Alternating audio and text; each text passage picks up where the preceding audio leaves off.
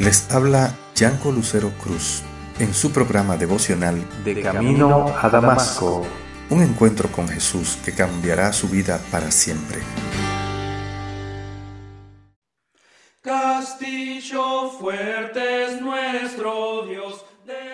¿Te han contado de alguien que te ama, pero de quien tú no sabes mucho, porque tú nunca le has visto y que sin embargo, aún así, tú puedes estar seguro de que te ama?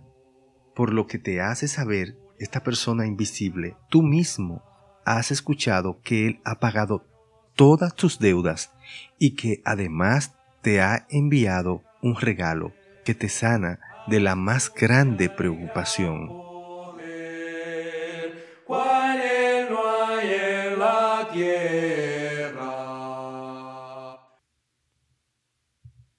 Todos queremos que se nos tome en cuenta nuestras más íntimas necesidades. Buscamos atención, cariño y ser reconocidos.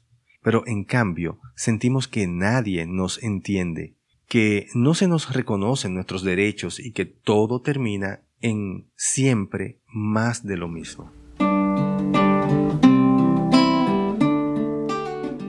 Hoy, en camino a Damasco, usted tendrá un encuentro con Jesús que cambiará su vida para siempre. Él es el único que te va a reconocer, te dará toda la atención que te mereces, el cuidado y el cariño que tu corazón no ha podido hallar.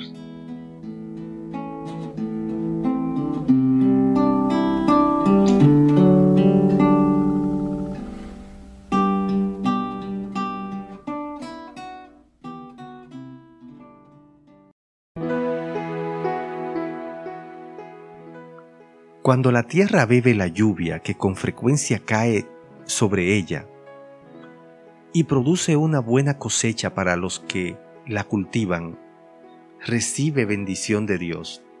En cambio, cuando produce espinos y cardos, no vale nada, está a punto de ser maldecida y acabará por ser quemada. En cuanto a ustedes, queridos hermanos, aunque nos expresamos así estamos seguros de que les espera lo mejor, es decir, lo que atañe a la salvación, porque Dios no es injusto como para olvidarse de las obras y del amor que, para su gloria, ustedes han mostrado sirviendo a los santos, como lo siguen haciendo.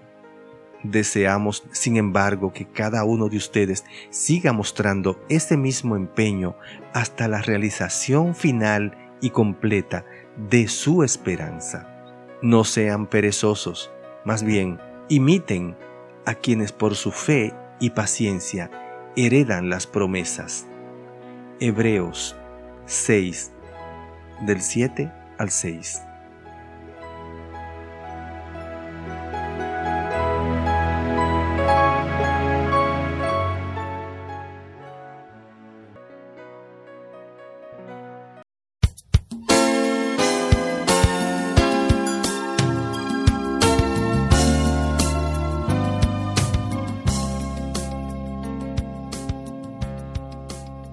Sabemos que aunque hay amonestaciones y llamados a la atención de parte de Dios y su palabra, el propósito es advertirnos para un mejor futuro y, ¿por qué no?, para un mejor presente lleno de seguridad y de gozo. En algunos versículos bíblicos podemos encontrar ese cuidado de Dios y esa forma de ver cómo Él se interesa por nuestro cuidado con verdadero amor. Por ejemplo, en el Salmo 121 dice, Al contemplar las montañas me pregunto, ¿de dónde vendrá mi ayuda? Mi ayuda vendrá del Señor, Creador del cielo y de la tierra. Nunca permitirá que resbale, nunca se dormirá el que te cuida. También en Isaías 49, en el verso 15 dice el Señor, ¿acaso se olvidará la mujer de su bebé y dejará de compadecerse del hijo de su vientre? Aunque ella se olvide, yo no me olvidaré de ti. ¿Y qué más claro nos dice Jesús en la parábola del samaritano de su amor y cuidado con la siguiente ilustración en Lucas 10 del 34 al 35, donde dice, y acercándose le vendó sus heridas, derramando aceite y vino sobre ellas, y poniéndolo sobre su cabalgadura, lo llevó a un mesón y lo cuidó. Al día siguiente, sacando dos denarios, se los dio al mesonero y dijo, cuídalo, y todo lo demás que gastes, cuando yo regrese, te lo pagaré. Y en Hebreos 6, el autor nos está hablando de lo primordial para Dios de nosotros. Él nos ha amonestado para que prestemos atención a esta salvación tan grande. Y Él nos dice en el verso 9, en cuanto a ustedes, queridos hermanos, aunque nos expresamos así, estamos seguros de que les espera lo mejor, es decir, lo que atañe a la salvación. Hermano, hermana, cuando Dios nos pide que le amemos, ya Él nos ha amado primero. ¿Y cómo podemos estar seguros de esto? Pues fíjate que no es solo de nuestra vida cotidiana, sino de nuestra vida espiritual y futura, que nuestro Dios está preocupado.